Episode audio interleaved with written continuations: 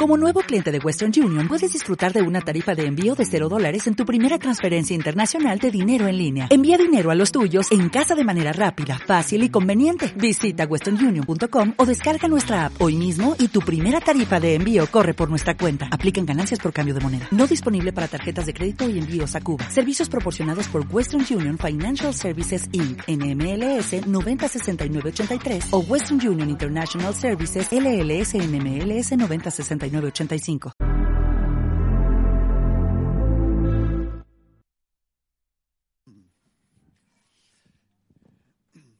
Muy bien, con la ofrenda también estamos adorando al Señor y demostrando que dependemos de Él para todas las cosas, para su provisión, para su cuidado, para, para el pan de cada día y también hacemos posible la extensión del Evangelio y el sostenimiento de los ministerios y, de este sitio y de la Iglesia en la que formamos parte. Así que muchas gracias por vuestra generosidad y entendamos que es un acto de adoración también, de reconocimiento del señorío de Dios y de Cristo en todas las áreas de nuestra vida, también en el área económica. Vamos a dar gracias por, por la ofrenda.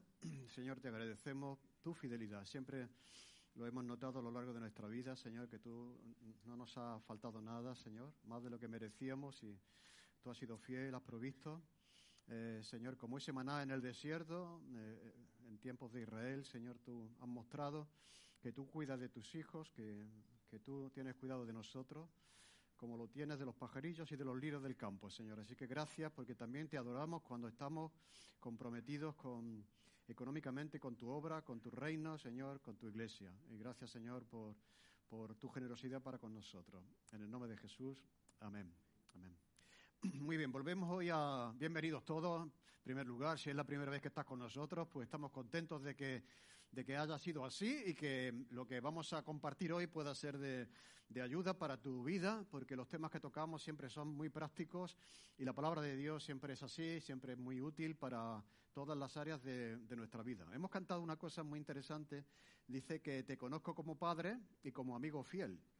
¿no? Y es, muy bonito eso, llegar a tener una relación personal con Dios, con Jesús. Esa es la misión y la visión de Parque Este, llevar a las personas a una relación personal, no religiosa, no lejana, una relación personal como padre y como amigo fiel, eh, la persona de Jesús. Así que estamos cumpliendo con, ese, con esa misión y vamos a disfrutar también de eso. Si no conoces todavía a Dios como, como padre como amigo fiel, siempre hay una oportunidad de, de rendirse a Él y de, y de, pedir que sea tu Padre. Eh, como decía, volvemos al tema que estamos siguiendo eh, en el libro de los Hechos y vamos a tocar hoy, ha coincidido con un tema de, de actualidad.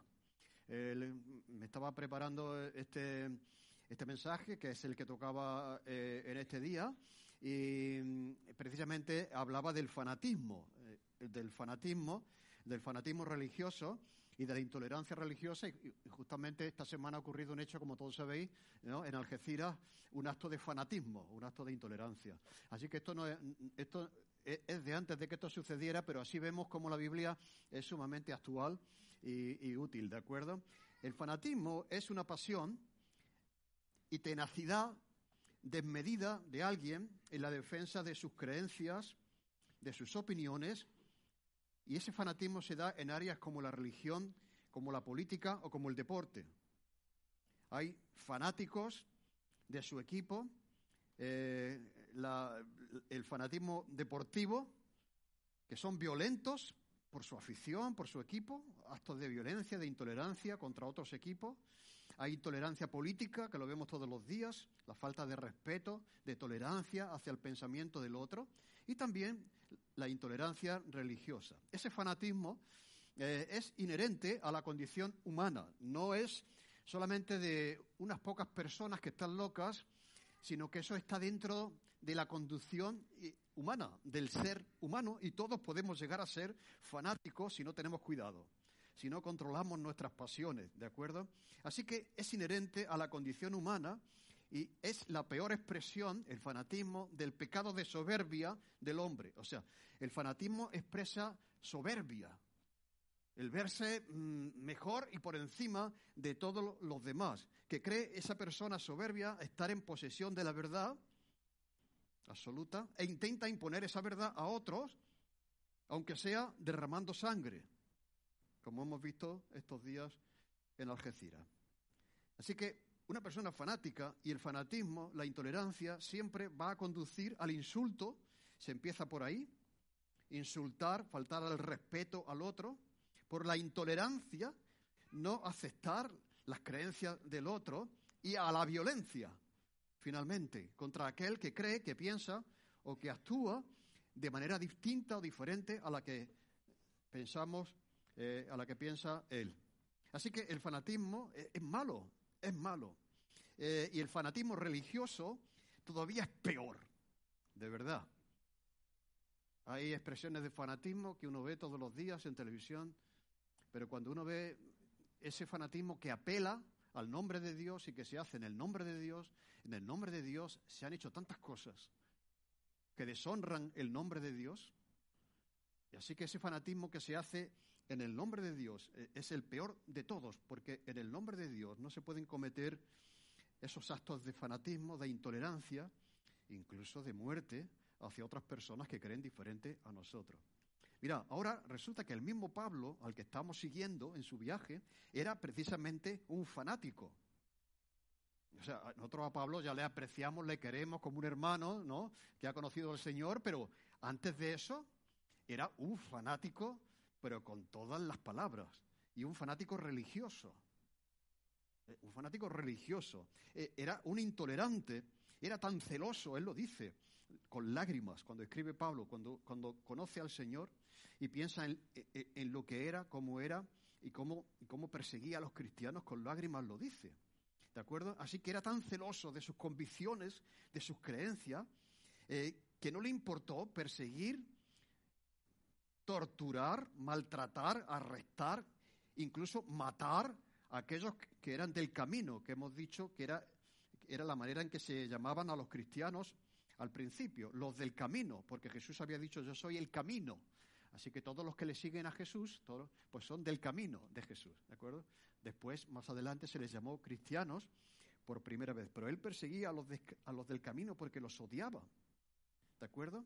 Y él en un momento llega a reconocer y a decir que, que, pensando, que pensaba que agradaba a Dios, que hacía un bien al hacer lo que hacía. Y ahora, en el pasaje de hoy, curiosamente, vamos a ver que el fanático y religioso, el intolerante Pablo, va a sufrir Ahora, en, el caso de otros, por parte de otros, ese fanatismo y esa intolerancia en sus propias carnes. O sea, podríamos decir que, que, ahora el fanático, el intolerante, ahora sufre las consecuencias del fanatismo y la intolerancia de otros. Y esto es lo que vemos en este pasaje que vamos a leer hoy, Hechos capítulo 21, 27 al 40.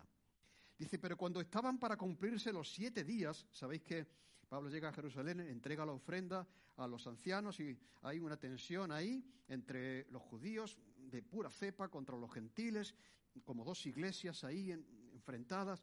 Entonces le, recomiendan a Pablo, mira, que haga algo en el templo y, y intentar mantener la unidad, la armonía entre los hermanos. Dice que él subió al templo y al verle alborotaron a toda la multitud y le echaron mano, dando voces, varones israelitas, ayudad. Este es el hombre que por todas partes enseña a todos contra el pueblo, la ley y este sitio, este lugar, tres cosas. Y además de esto, ha metido a griegos en el templo y ha profanado este santo lugar porque antes había visto con él, porque antes habían visto con él en la ciudad a Trófimo de Éfeso, a quien pensaban que Pablo había metido en el templo. Así que toda la ciudad se conmovió y se agolpó el pueblo y apoderándose de Pablo le arrastraron fuera del templo. Inmediatamente cerraron las puertas y procurando ellos matarle, se le avisó al tribuno de la compañía que toda la ciudad de Jerusalén estaba alborotada. Este tribuno, tomando luego soldados y centuriones, corrió a ellos, y cuando ellos vieron al tribuno y a los soldados, dejaron de golpear a Pablo. Entonces, llegando el tribuno, le prendió y le mandó atar con dos cadenas y preguntó quién era y qué había hecho. Pero entre la multitud unos gritaban una cosa y otros gritaban otra, y como no podían entender nada de cierto a causa del alboroto, le mandó llevar a la fortaleza. Al llegar a las gradas aconteció que era llevado en peso por los soldados a causa de la violencia de la multitud, porque la muchedumbre del pueblo venía detrás gritando que muera, que muera. Cuando comenzaron a meter a Pablo en la fortaleza, dijo Pablo al tribuno, ¿me permites decir algo? Y él dijo, anda, ¿sabes griego? ¿No eres tú aquel egipcio que levantó una sedición antes de estos días y sacó del desierto a los cuatro mil sicarios? Entonces dijo Pablo, yo de cierto soy hombre judío de Tarso, ciudadano de una ciudad no insignificante de Cilicia, pero te ruego que me permitas hablar al pueblo. Y cuando él, cuando se le permitió, Pablo, estando en pie en las gradas, hizo señal con la mano al pueblo y hecho gran silencio, habló en lengua hebrea, diciendo, amigo, y lo que dijo lo veremos la semana que viene, porque vamos a ver la, defensa, así lo dejamos con un... ¿eh? ¿Qué diría Pablo? Eh? Vamos a ver la defensa de Pablo y la, y la apologética que él utiliza para defenderse ante una multitud intolerante. ¿De acuerdo? Así que, como decía antes, el plan de, los ancianos de la iglesia de Jerusalén era, Pablo, mira, hay una tensión aquí, hay gente que dice que tú estás haciendo cosas que van contra la ley, contra el pueblo y contra el templo. Por lo tanto, hace esto y entonces Pablo se dispuso a hacerlo, a hacer esa, ese, podríamos decir, ese voto eh, en el templo. ¿De acuerdo? No sirvió de nada, como hemos visto, como hemos leído, aquello en lugar de, acercar un poco unos y otros, pues generó un tumulto por parte de unos que ya le venían siguiendo a Pablo desde Éfeso. Estos, esto es decir, que había unos varones de Asia, estos son los que ya en Éfeso intentaron matar a Pablo, pero le venían siguiendo y ahora aprovecharon las fiestas de Pentecostés, donde había mucha gente para intentar matarle, quitarlo de en medio, que eso es lo que quisieron hacer, pero no pudieron.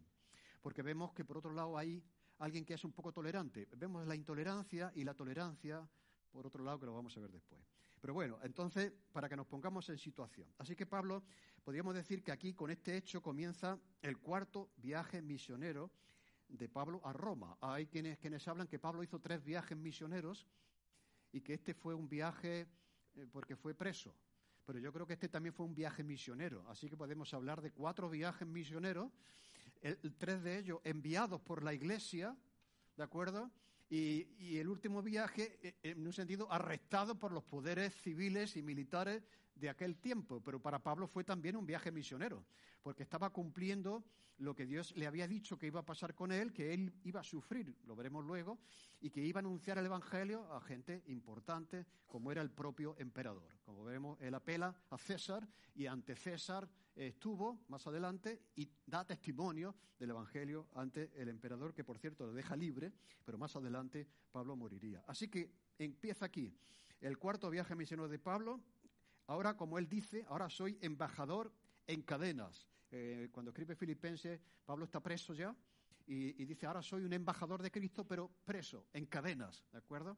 Y mira, este, este, este viaje duró cinco años, o sea, todo el proceso de encarcelamiento, de juicio, que dijimos la semana pasada que, que Pablo tuvo cinco juicios, al igual que Jesús fue llevado de aquí para allá, en un tiempo tuvo que esperar un año, después fue llevado a otro sitio, estuvo dos años en Cesarea, de ahí ya fue embarcado para Roma, estuvo en Roma un tiempo, cinco años, Pablo está cinco años preso y aprovechando todo ese tiempo para, para predicar el, Evangelio, llevándolo hasta lo último de la tierra. En este caso, como decía, eh, llevado, impulsado por el fanatismo religioso y las decisiones de los poderosos de la tierra.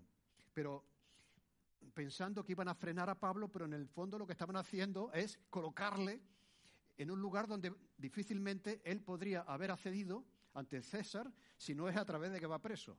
O sea, así que por encima de todo eso, vemos la mano de Dios soberano utilizando el mal de los hombres para el bien de la salvación de muchos que iban a creer un poco más adelante. Así que eso se llama providencia. Es la mano de Dios cumpliendo sus planes a pesar de que los hombres quieren implantar lo suyo, como el caso de José, ¿de acordáis? Entonces, la providencia de Dios le guardó y recuperó a José y le puso donde él tenía que estar. En ese tiempo Pablo, fijaros, no solamente está preso, predica el Evangelio, sino que él escribe varios libros de la Biblia. Mirad, escribe el libro de los Efesios, la carta a los Efesios, el libro de los Filipenses, el libro de los Colosenses y Filemón. Cuando él ya llega a Roma, aprovecha ese tiempo preso, esperando juicio, y durante ese tiempo preso, como embajador en cadena, escribe Efesios, Filipenses, Colosenses y Filemón. Aprovechaba Pablo el tiempo eh, a pesar de estar preso. Así que hoy vamos a hablar del fanatismo. y vamos a hablar también de la tolerancia. Y vamos a hablar de cuál debería ser eh, la actitud de los cristianos ante las creencias de otros.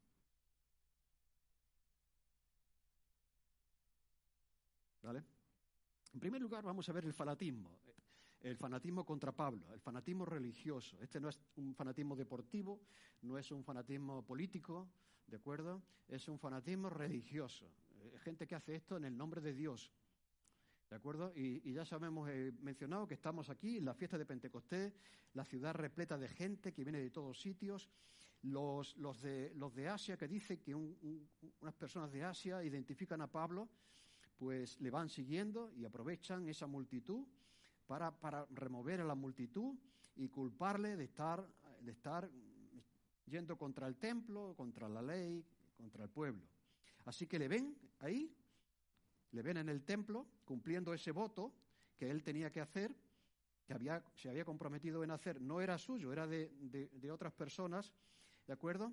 Y, y, y, entonces alborotan la ciudad, le echan mano, gritan ahí en medio, imaginad miles de personas en el centro, ahí, en la Plaza San Francisco y hay unas personas en el centro y algo, por favor, ayudadnos, ayudadnos.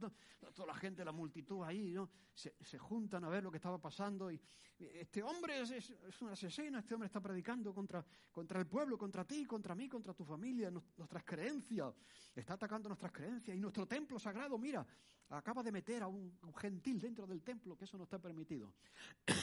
Me voy a ahogar.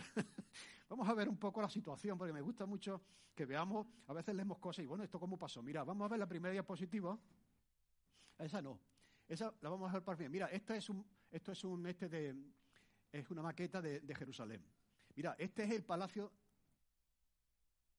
Ahora no funciona esto. Bueno, esto de aquí es el palacio de Herodes. Herodes fue el que, el que construyó, podríamos decir, el templo. El tiempo de tiempo de Jesús lo, levantó Herodes, eh, ¿de acuerdo? Era, algo fantástico, era un hombre muy poderoso que está muy bien situado con, Roma y tenía recursos, entonces reconstruyó la ciudad. Esta parte era su palacio, es una parte del palacio, aquí a la derecha hay otro trozo como ese, ese es su palacio.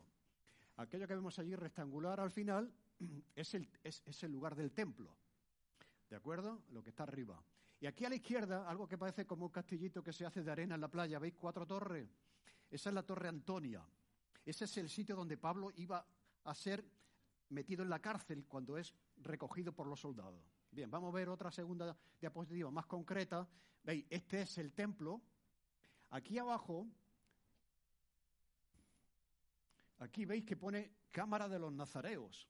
Bien, ese era el sitio que cuando alguien hacía esa promesa, ese voto de agradecimiento a Dios por algo que Dios había hecho a su favor, que se dejaban mm, mm, el pelo largo, pues ese día había siete días para ponerse en contacto con el sacerdote, decirle, oye, que estamos aquí, que hemos hecho un voto, que queremos hacer un sacrificio.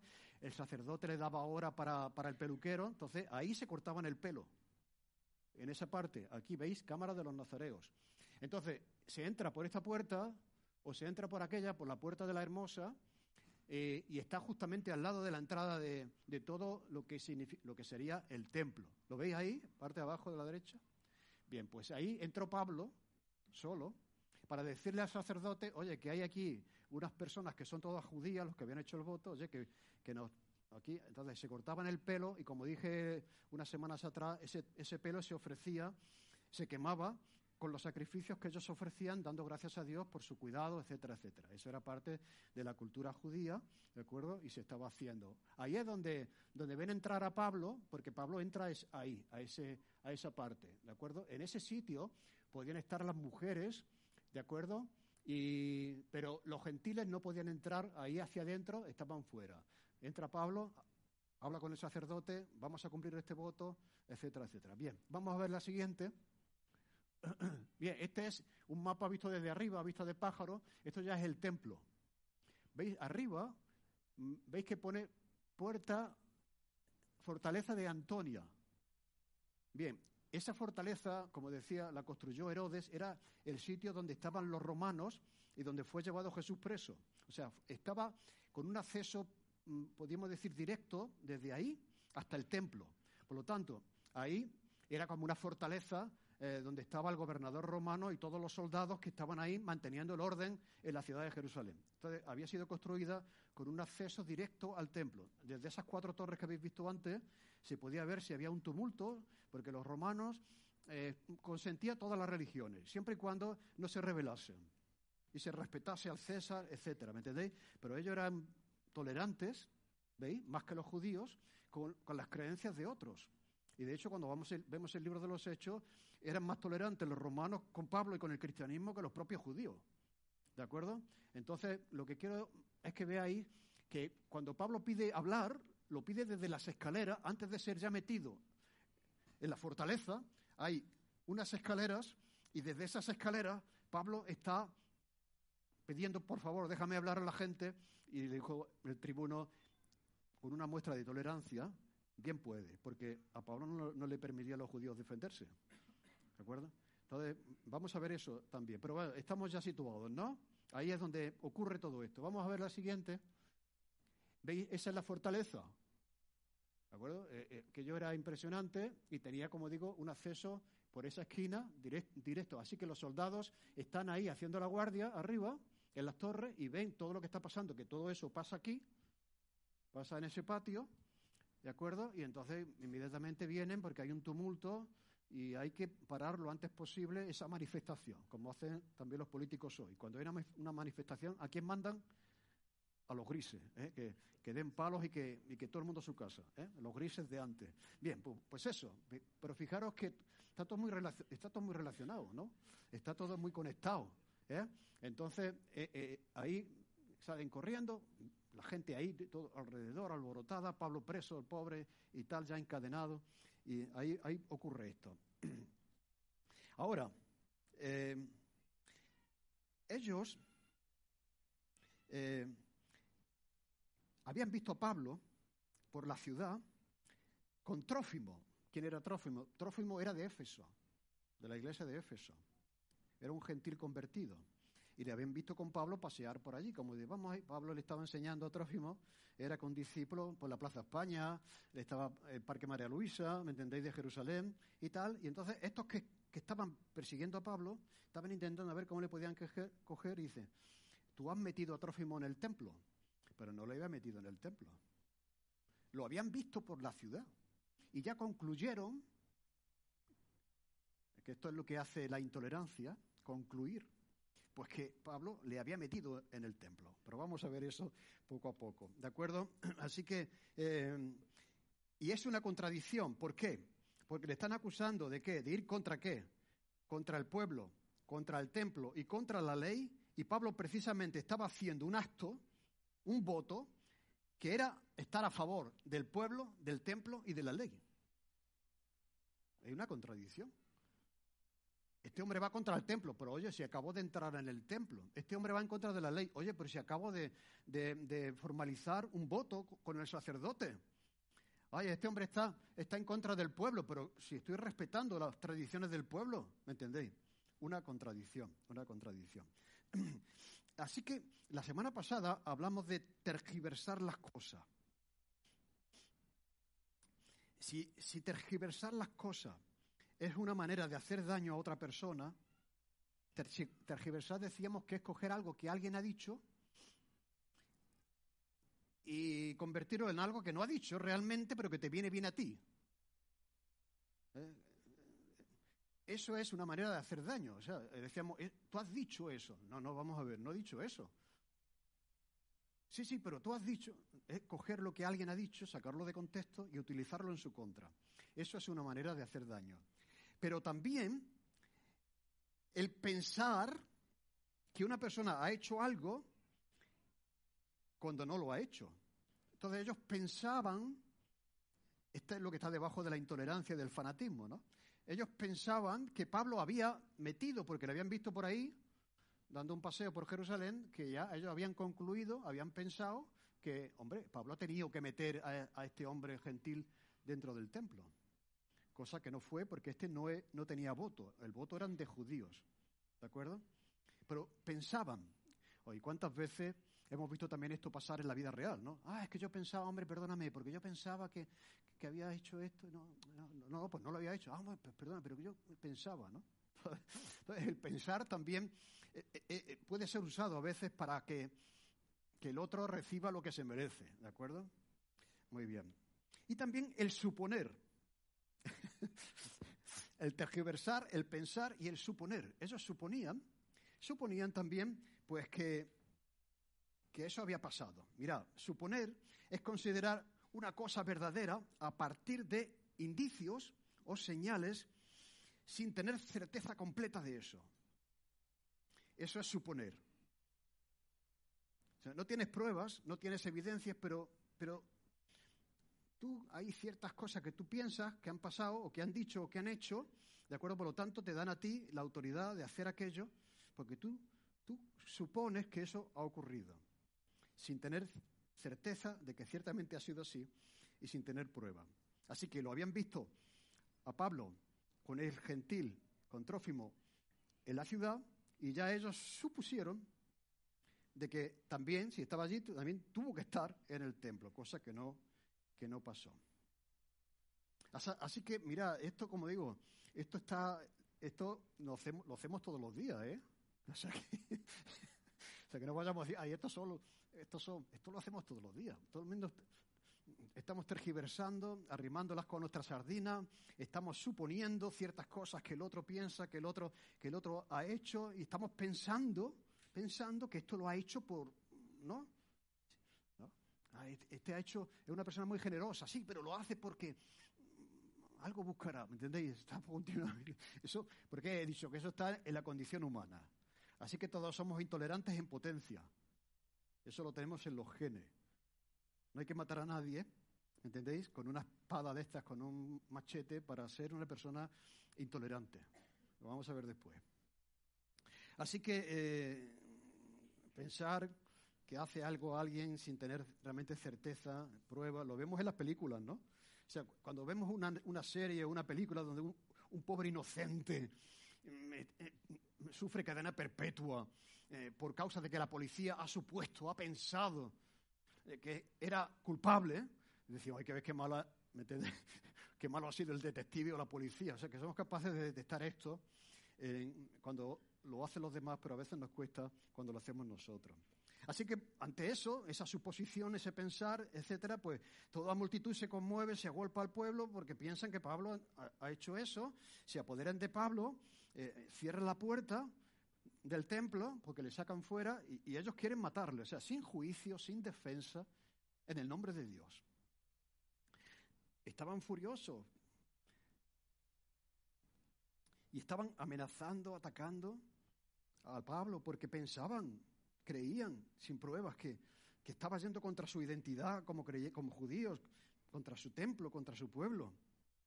Fue lo mismo que pasó con Esteban, ¿os acordáis? A Esteban cuando le apedrearon, cuando le dieron muerte también le acusaban de esto, de estar en contra del pueblo, de la ley y del lugar, de las tres cosas. El pueblo, la ley y el lugar, el templo sagrado para nosotros. Así que hay acusaciones infundadas, esto hace, lo hace la intolerancia, acusaciones infundadas, detención ilegal, se apoderan de Pablo, violencia, le arrastran fuera del templo, linchamiento, procuraban, procuraban, procuraban ellos matarle, y, lo que llama la atención es que los que hacen esto son gente religiosa. O sea, que no son incrédulos, ateos, ¿me entendéis lo que quiero decir? Eh, que no lo hacen los romanos, quien hace esto realmente son gente que lo hace en el nombre de Dios. Pensando que Dios se agrada de que hicieran eso. Contra Jesús, contra, contra Pablo y contra otros cristianos. Cuando la ley decía que no matarás. Y esto es lo que hace el fanatismo religioso. Se contradice todo el tiempo. Mira, Pablo más adelante, cuando es llevado, como he dicho, son cinco juicios, ahora está aquí, está siendo juzgado por la multitud, pero va a haber un momento en el que, ya lo veremos, va a ser juzgado por el propio Sanedrín, el, mismo grupo que condenó a Jesús. Y está ahí el sumo sacerdote y cuando Pablo habla, dice lo siguiente. Entonces Pablo, mirando fijamente al Sanedrín, dijo, Varones hermanos, yo con toda buena conciencia he vivido delante de Dios hasta el día de hoy. El sumo sacerdote Ananías ordenó entonces a los que estaban junto a él que le golpeasen en la boca. Entonces Pablo dijo, Dios te golpeará a ti, pared blanqueada. O sea, Pablo tuvo una reacción. Y mirad la contradicción y lo listo que era Pablo. Dice, ¿estás tú sentado ahí para juzgarme conforme a la ley?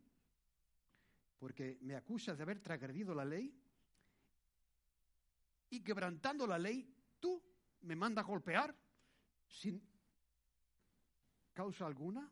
¿Entendéis la contradicción entre, entre el fanatismo, la intolerancia de lo que dicen creer con lo que luego hacen? Y preguntó quién era este y qué es lo que había hecho.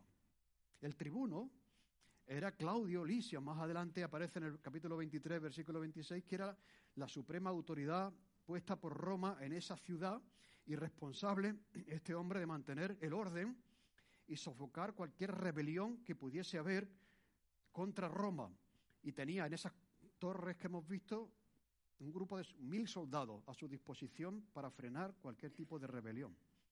Parece ser que alguien, es interesante saber quién fue el que, aunque ya los soldados seguro que lo vieron desde, la, arriba, desde las murallas, pero alguien informa de lo que está pasando ahí en el patio del templo. Ese debió ser alguien, lo que está pasando ahí en el patio del templo. Ese debió ser alguien que estaba favoreciendo un poco a Pablo.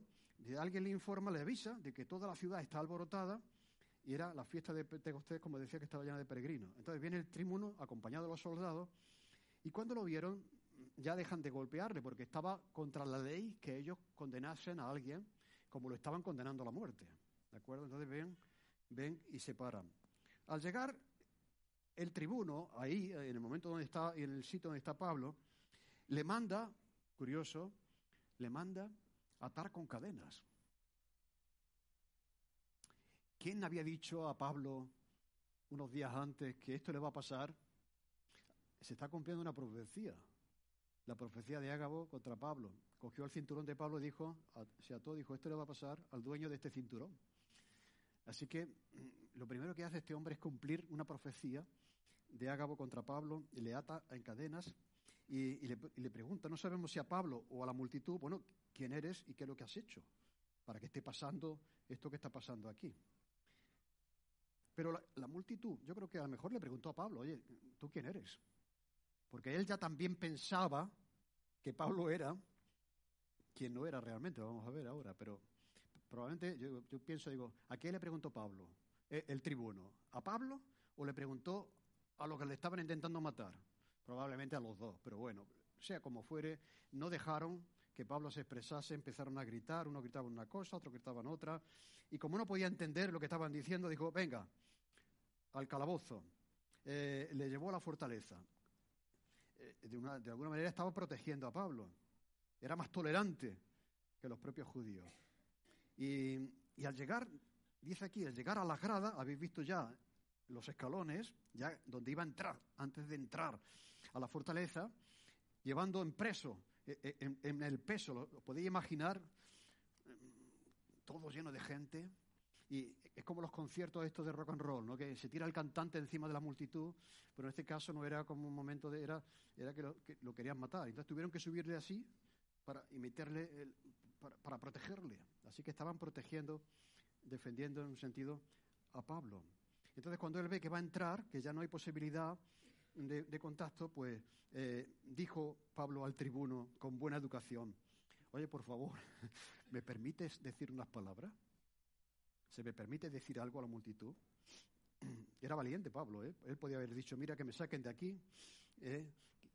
por lo menos estoy en la cárcel, pero nadie me va a matar, estoy protegido. Pero no, dice, antes, quisiera decir algo a esta multitud. Y lo pide en griego. Eh, Pablo era también muy listo, Pablo hablaba todos los idiomas y tal, y entonces sabía que este hombre era, era romano, que conocía el griego, y, se lo pide, por favor, ¿puedo hablar en griego? Y el otro, ah, ¿tú hablas griego? Porque él pensaba que Pablo mm, e, e, era egipcio, no era, no era judío. ¿De acuerdo? Como vamos a ver ahora, ¿no? Entonces, y entonces, pues Pablo eh, habla en griego. Luego a la multitud va a hablar en hebreo, cosa que también la gente se queda parada, porque oye, Pablo también habla hebreo. Si este va contra nosotros, contra nuestra cultura, contra nuestro idioma, contra nuestro templo, Pablo sabe hacerse en el momento que se tiene que hacer a una cosa u otra. ¿Pero por qué le habla en griego? Porque, porque Pablo era tenido por el tribuno también de que era ese egipcio que tiempo antes había, se había sublevado contra Roma y se había levantado, dice aquí, con cuatro mil sicarios. ¿eh? para, esto fue algo continuo. había un sector político en Israel, en Jerusalén, que no aceptaba esa imposición, esa dictadura de Roma, eh, y entonces había un grupo que se llamaba los celotes, ¿de acuerdo? Porque ellos lo que hacían era, era guerra de guerrilla, intentar acabar con los romanos, con esa opresión romana, ¿de acuerdo? Y estos que, vemos aquí eran como la expresión más violenta, ¿de acuerdo? De ese sector, de ese sector celote, que, sicarios, que eran unas personas que llevaban una sica, la, palabra sicario viene de la palabra sica, que es puñal, lo llevaban metido entre, entre sus ropas y aprovechaban cuando pasaban por un romano en una multitud, pegaban allí un, era una, una manera de acabar con, el poder romano. Entonces, este egipcio se había sublevado, pero había sido derrotado, murieron muchos de sus seguidores, pero él huyó y no, no consiguieron detenerle. Y ahora este pensaba, también, ¿veis? También pensaba que era quien no era. Él pensaba, este ha sido el egipcio que ha revivido o que ha vuelto de donde estaba escondido y está intentando de nuevo otro, otro tumulto. Así que pensó, hizo también un juicio infundado contra Pablo. Y entonces Pablo dijo, no, no, yo no soy egipcio. Yo de cierto soy hombre judío de Tarso, ciudadano de una ciudad no insignificante de Cilicia, pero te ruego eh, que me permitas hablar al pueblo. Y cuando se lo permitió, Pablo, estando de pie en la grada, hizo señal con la mano, se hizo silencio, porque habló en lengua hebrea. Así que vemos aquí que los romanos eran mucho más tolerantes que los propios judíos permitían a otras religiones mantener su culto siempre que no se rebelasen y siempre que se respetasen también al César. Así que mm, la intolerancia por un lado, pero la tolerancia hasta cierto punto de Roma.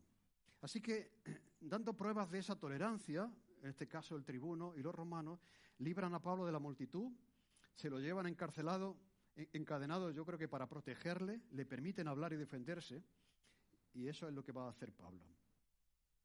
Eh, y veremos cómo se defendió, como decía la semana que viene. Ahora, eso pasó hace muchos años, ¿no? Eso pasó en la Biblia, allí en el libro de los Hechos, pero eso está pasando ahora. Eso ha pasado en la historia de la Iglesia. Mira, el fanatismo y la intolerancia está por todos sitios. Y ahora los cristianos, los cristianos, los cristianos evangélicos, hemos sufrido el fanatismo y la intolerancia religiosa a lo largo de la historia. Ya lo dijo Jesús, os van a perseguir, os van a perseguir. Y, esa es la historia de la cristiandad, es, sufrir la persecución, la incomprensión, el fanatismo y la intolerancia de los que no aceptan nuestra manera de entender y de vivir el Evangelio. Eso está en la historia. Pero los creyentes y los cristianos españoles también hemos sufrido la intolerancia. Voy a dedicar un momento ahora para aquellos que son más jóvenes, para que entiendan un poco estas cosas, ¿no? porque vivimos en una sociedad democrática, tenemos una constitución ¿eh? que ya, vamos a ver, defiende ya la, libertad religiosa, pero no siempre ha sido así. Y, yo quería que, que, esto no se ignore, lo mismo que se está haciendo con el holocausto, que no debemos olvidarnos de eso, tampoco debemos olvidar que hemos sufrido y seguimos sufriendo Mira, hoy mismo, yo me gusta mirar las noticias de Internet eh, y tal, son gratis. Este es el periódico El Diario de Sevilla. Publica, o sea, ¿sabes por qué el Callejón de la Inquisición de Sevilla se llama así? Esto es una publicación de hoy, ¿eh? o sea, que no es de hace un siglo. Y dice al final, dice, se llama así porque cuando llevaban a los presos, les llevaban a la cárcel por ahí, y también cuando iban a ser ejecutados por sus crímenes y en general por sus pecados contra la fe. O sea, esos crímenes y pecados no están entre comillas, sino que ya se asume que se puso. Esto, es de hoy. Además lo he leído, mira, esto me viene bien para la ilustración de hoy. Mira, pero yo voy a leer. Eh, Esto fue una conferencia que me pidieron dar eh, en la iglesia donde fuimos pastores al principio, en Priego de Córdoba. El director del instituto, con motivo de la constitución del 78, pues yo me quedé sorprendido porque me invitó a mí, a un pastor evangélico, que hablase a los, a los estudiantes acerca de, la iglesia evangélica, la libertad religiosa y la constitución del 78. Entonces yo, claro que sí, por supuesto, ¿de acuerdo? Mostraban tolerancia al hacer eso, invitar a un pastor evangélico a que hablase eh, sobre esto. Y yo me preparé una conferencia, ¿de acuerdo? Que tengo aquí. Y mira, y yo empezaba así. Quiero dar las gracias a los responsables de este centro, a los organizadores de esta actividad, y a vosotros, a los estudiantes, por estar aquí. Y también quiero dar las gracias a la Constitución de 1978 por la oportunidad que me brinda de dar esta conferencia sobre la Iglesia Evangélica, la libertad religiosa y la Constitución. Los chavales se quedaban así. Con... Mirá, en, en, el primer milenio, y sigo en la introducción, en el primer, los primeros mil años, dar esta conferencia habría sido a veces normal pero a veces imposible, porque el primer siglo de la historia del cristianismo había intolerancia y cierta tolerancia. Así que habría sido imposible. En la Edad Media, vamos, yo habría sido ya quemado por hereje. No hubiese sido posible en la Edad Media que yo estuviese en un instituto dando una clase, una conferencia sobre los evangélicos, la libertad religiosa y la Constitución. Ya estaría quemado por hereje. En la Primera y la Segunda República, esa es la, esta es la historia de España, en la Primera y la Segunda República, los responsables del instituto tendrían que haber pedido permiso a la autoridad y en el caso, en la Primera y Segunda República hubo, hubo cierta tolerancia, pero el poder de la Iglesia Católica era tan fuerte que había que pedir permiso. Y en el caso de conceder permiso para un pastor evangélico dar una conferencia en la Primera y Segunda República, alguien después vendría con agua bendita y rociar la silla donde yo me he sentado como hereje. Estas cosas se hacían. En tiempo de la dictadura, la Guardia Civil me habría llevado a la cárcel por estar aquí dando una conferencia sobre la Iglesia Evangélica. En 1994, después ya de la Constitución de 1978, ha bastado con solo una invitación y sé que nadie me va a quemar por estar aquí esta mañana ante vosotros dando una charla sobre, sobre eso. Algo debemos, pues, a esta Constitución de 1978. No solamente las religiones, eh, las confesiones, eh, to, todo tipo de confesiones, no solo las confesiones religiosas no católicas. Así que España le debe mucho a que hoy disfrute del libre pensamiento, de la libre expresión gracias a la Constitución de 1978 y a los hombres que, que, que fuera cual fuera su signo, reclamaban libertad religiosa en este país y le hicieron posible con el sacrificio de sus propias vidas y de sus libertades y de sus derechos. Ahora hago un repaso de todas las constituciones que España ha tenido, no vamos a leer eso, para ver qué se mencionaba ahí en relación a la libertad religiosa. Y mira, y, y pasamos a 1845, que dice la Constitución de 1845, la religión de la nación española es la religión católica, apostólica y romana. El Estado se compromete a sostener el culto y sus ministros. O sea, el Estado sostenía y sostenía y sigue sosteniendo a la Iglesia y sus ministros. En el año 1876 se dice lo siguiente en la constitución de ese tiempo. La religión católica apostólica romana es la del Estado. El Estado se obliga a mantener el culto y sus ministros. Nadie será molestado en el territorio español por sus opiniones religiosas ni por el ejercicio de su respectivo culto. Pero no se permitirá a nadie manifestación pública salvo la de la religión del Estado. La Inquisición se, se, prohibió hace poco tiempo. Mirad, estas manifestaciones públicas que dice que, que, no se pueden tener eran algo muy elástico, también se daba, y, y, y sujeto al capricho de la autoridad. O sea, la, la, autoridad podía interpretar si lo que tú estabas haciendo era un acto público o no. ¿Entendéis? nadie será molestado por sus creencias, pero prohibido salir a la calle y, predicar el Evangelio, hacer una conferencia en un instituto o lo que sea. Mirad, cuando los evangélicos, en el 1870, 1900, eh, cantaban en sus cultos, porque había cierta tolerancia, porque se podía, pero en privado, mantener la fe y, adorar a Dios en privado, y se, y se les oía por la calle, se consideraba que eso era un acto público.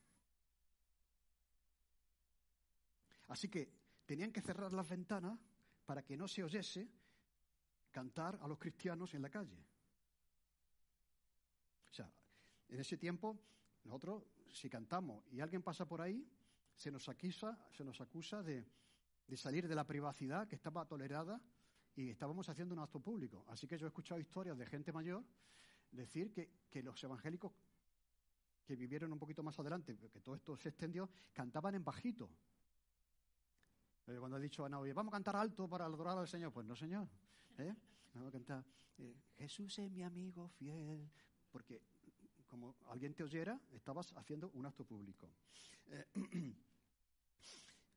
si se moría un evangélico, no se le permitía enterrarlo en el cementerio lo mismo que los demás. Se le enterraba con los judíos y con los suicidas en un territorio, en una parte fuera del campo santo, porque eso era para los santos. O sea, si tú te querías casar en un matrimonio civil, esto fue hasta hace cuatro días, ¿eh? Eh, tenías un montón de impedimentos. Había parejas que, que estaban cuatro años intentando recibir el permiso para que se pudiesen casar por lo civil, porque no se casaban por la iglesia. o sea, si se daba trabajo a un protestante o un evangélico, como eso llegase a oídos del cura, el cura se ponía en contacto con el jefe, con el empresario, y le obligaba a despedir a esa persona por hereje. Todo esto es intolerancia que hemos sufrido, seguimos sufriendo los cristianos en el mundo y aquí en nuestra España. Digo esto para que los jóvenes sepan, ¿no? ¿Qué es lo que ha pasado con, el cristianismo en España? Bueno, hace un tiempo estábamos buscando un sitio, un local, y hablamos con este hombre y, al día siguiente nos dice, eh, oye, he hablado con el cura porque le he pedido permiso a ver si podía alquilaros el local a los protestantes. Y menos mal que el cura dijo, sí, sí, estos son buena gente. Pero el cura le había dado permiso. Fijaros, fijaros qué manera de pensar que tú tienes que consultar con el cura, que estaba aquí en, lo más alto del poder en un pueblo, ¿de acuerdo? Si eso era algo que él podía hacer o no podía hacer. Menos mal que le dijo que sí. Que sí, que era, alquílaselo a estos que son, que son buena gente. Si tú estabas en tu casa pasaba la procesión y no te inclinabas y te presionabas, la Guardia Civil te cogía y te obligaba a arrodillarte y si no lo hacías te llevaban preso a la cárcel. Esto lo, cuenta la madre de Mariló, la suegra de, Ernesto, ¿de acuerdo? Y de sus tías en el pueblo aquí en Cazorla, cerca de Cazorla. O sea, que esto es, esto es eh, el país en el que hemos vivido y seguimos viviendo. Ahora, la Constitución del 1978 cambió todo eso. Era, es la mejor de todas las constituciones de la historia de España, aunque ahí se incluye el nombre de la Iglesia Católica, menospreciando al resto de las, de las iglesias. Mira, la Inquisición, y ya termino, me estoy alargando un poco, pero yo creo que merece la pena, ¿no? Porque esto es la realidad. La Inquisición se inició en 1184 ¿de acuerdo? Y fue abolida en el año 1834, o sea, 650 años de nuestra historia bajo este régimen de suponer, de pensar, de acusar sin pruebas, de no respetar, de no considerar la fe de los otros porque es diferente a la nuestra. ¿De acuerdo? Así que hemos sufrido del fanatismo, no solamente Pablo, y de la intolerancia de los fanáticos e intolerantes que persiguieron y siguen persiguiendo y matando a los cristianos hoy en otras partes del mundo. Ahora, pero los cristianos evangélicos, y no quiero terminar también sin decir esto, también hemos sido intolerantes en algunos momentos de la historia.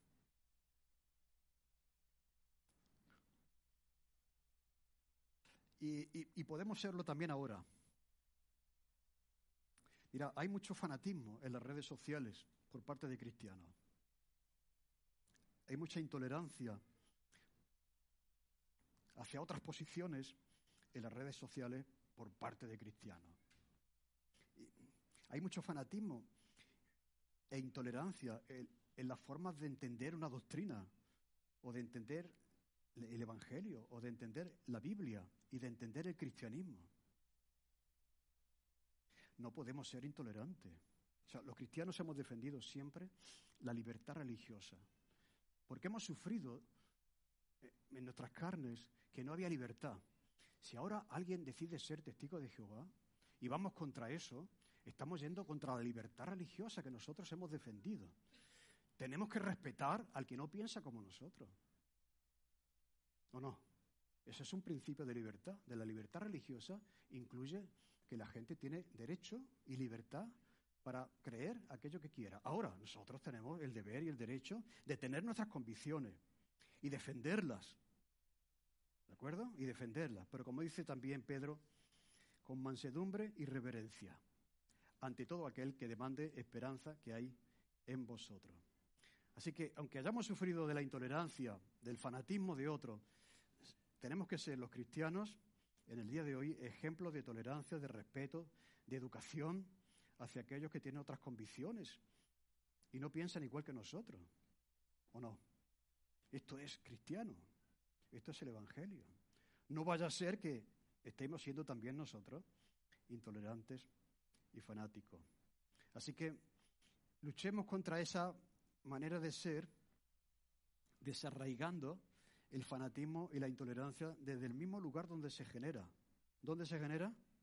En el propio corazón. En el seno de nuestro malvado corazón, que hemos dicho que es una expresión de la soberbia y de la superioridad por encima de los demás de esta persona que mantiene ese fanatismo. La, la, intolerancia religiosa está ahí, porque el corazón caído del hombre está ahí. Ha marcado nuestra historia, nuestras vidas, y lo sigue haciendo hoy. Seguimos sufriendo ese rechazo social, esa crítica, ese pensar qué, esas acusaciones infundadas, pero no podemos caer en el extremo de ser intolerantes y no respetar al que piensa también diferente a nosotros, porque sería entrar en una contradicción también. Así que la Constitución, y así terminaba yo la, conferencia, le ha puesto fin a todo esto pero ahora el problema mayor no es ese, porque la Constitución es papel mojado. ¿eh? Eso está escrito ahí. Pero el problema realmente es la Constitución de nuestro propio corazón. La Constitución puede decir que todo el mundo tiene derecho a mantener sus convicciones y sus creencias, ¿de acuerdo? Pero ahora tú piensas, crees y acusas, tergiversas, ¿me entendéis? Y eso no puede ser. Así que luchemos contra la intolerancia de nuestro propio corazón para vivir el principio de la libertad religiosa y de la tolerancia hacia el que cree diferente a nosotros, ¿de acuerdo? Defendiendo nuestras posiciones. Eso no quiere decir que nosotros renunciamos a nuestras creencias, pero haciéndolo con este espíritu de tolerancia, ¿de acuerdo? Y de respeto, porque creemos en la libertad religiosa de los demás. Pues amén. Amén. Oh Señor, te damos gracias porque tú nos has guardado y a través de la historia, Señor, tenemos tantas, tantos nombres, tantos sucesos de personas que dieron su vida por, por la libertad religiosa en este país, Señor. Muchos cristianos, otros no cristianos, y fueron quemados algunos de ellos, Señor, fueron maltratados, sus casas destruidas, Señor, y líbranos de todo eso. Ayúdanos, Señor, a, a no tener rencor, Señor, ayúdanos a a dar ejemplo a nuestra sociedad de, lo que significa ser cristiano, de lo que significa ser tolerante, Señor, de, luchar contra estas inclinaciones del corazón. Y te agradecemos, Señor, la libertad religiosa que disfrutamos en nuestro país en el día de hoy, que fue, un, que fue una meta, un alcance, un objetivo de muchos que dieron su vida por ello. Oh Señor, y te pedimos que, que también hermanos de otros lugares, de otros sitios, puedan disfrutarla, Señor. Y aquellos que no lo hacen, que tú les des la fortaleza para seguir como Pablo lo hizo, fieles al Evangelio. Oh Señor, te damos gracias por, por, por todo lo que tú has hecho. Y a pesar de, de todo esto, tú sigues haciendo tu obra y extendiendo tu reino en lugares de tolerancia, pero también en lugares de intolerancia. Te lo agradecemos en el nombre de Jesús. Amén. Amén.